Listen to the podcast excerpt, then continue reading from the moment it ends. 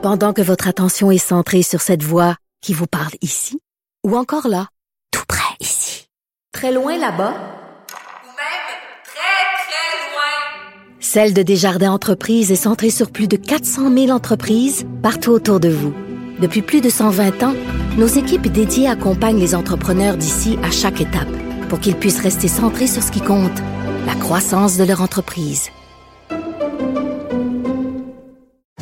Parce qu'en immobilier, pour être à son affaire, suivez les conseils de nos experts.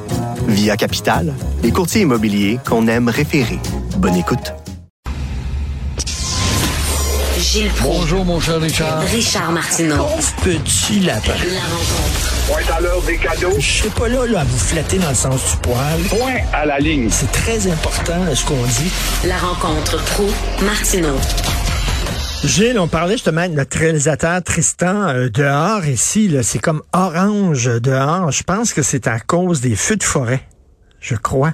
Ah, c'est fort possible. C'est un peu quand on vit, euh, par exemple, au Maroc, et puis que le ciel est bleu, puis tout d'un coup, il devient lourd et gris. C'est les vents du Sahara.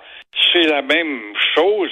Je pense que tu devines très bien. Et ça te démontre encore une fois euh, je te dis qu'on souhaite la chanson d'Adamo à la radio, tombe la pluie, hein. Ben Les oui. soubresauts de la nature.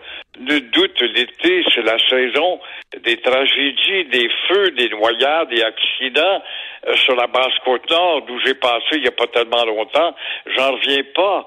Et le débordement euh, des pompiers a aidé.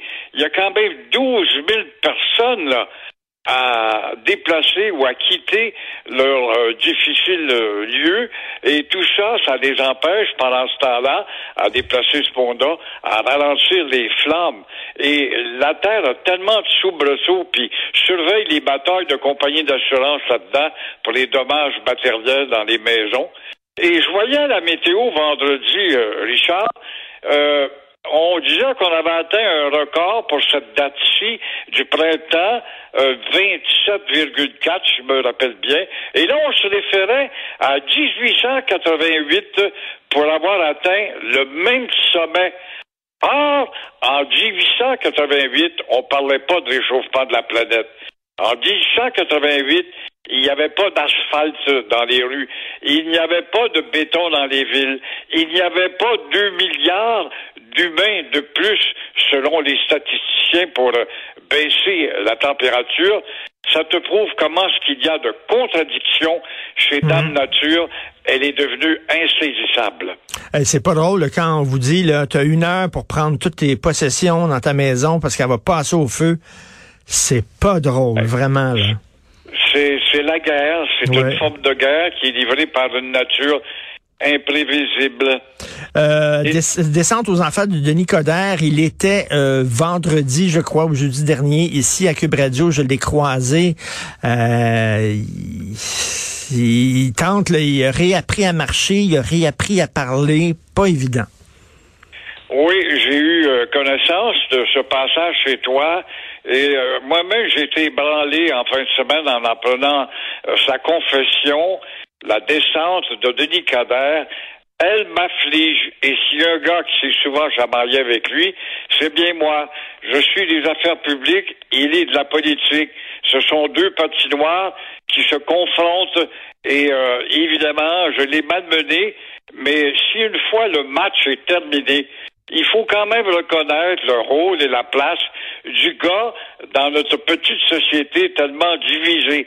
Alors j'espère que le message euh, va se rendre euh, dans de bonnes oreilles et euh, de tout cœur, je lui souhaite se remette sur pied, ce cher Denis. En tout cas, il est encore combatif parce que j'ai dit c'est épouvantable Montréal. Il dit qu'est-ce que vous voulez? Il dit ils ont voulu Valérie Plante, ben qui se débrouille. Ils ont voulu la voir, qui se débrouille. C'est elle, ben, qu'elle qu'elle s'arrange, parce que, en tout cas, il, il est très combatif encore, mais vraiment pas évident. Et euh, 5000 personnes euh, qui ont participé à une dictée géante en France, une dictée, mais c'est épouvantable, Gilles. Mais c'est une leçon à imiter, à bien y penser. Bravo à ces 5000 personnes qui ont participé justement à la dictée géante sur les Champs-Élysées. Et Champs-Élysées, la plus belle avenue au monde, le dit en passant. ça a été l'occasion justement de tester l'orthographe euh, de chacun de ces gens-là et euh, de rendre hommage à cette majesté qui est la langue française qu'on malmène nous comme petit peuple. Alors, c'est une première mondiale mais justement, je pense que l'on devrait, en haut lieu, à Paris, au ministère de l'Éducation, au gouvernement, d'imiter l'Italie. L'Italie qui a décidé de prendre son problème en main et de passer une loi 101.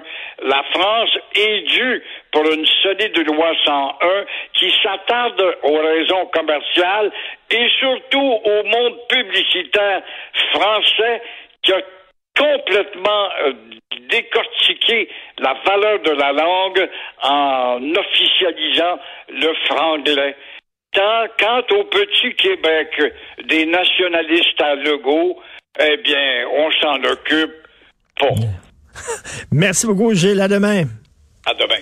Merci à toute l'équipe formidable avec qui je travaille à la recherche, Florence Lamoureux. Merci Florence à la réalisation, la régie, Tristan Bruno Dupin, Brunet Dupont, voyons. Je reprends ça. Tristan Brunet Dupont. Alors voilà, du coup, du coup, ça, ça sonne mieux. Euh, merci beaucoup. C'est Benoît Dutrisac qui revient et euh, nous, on se reparle demain 8h30. Bonne journée.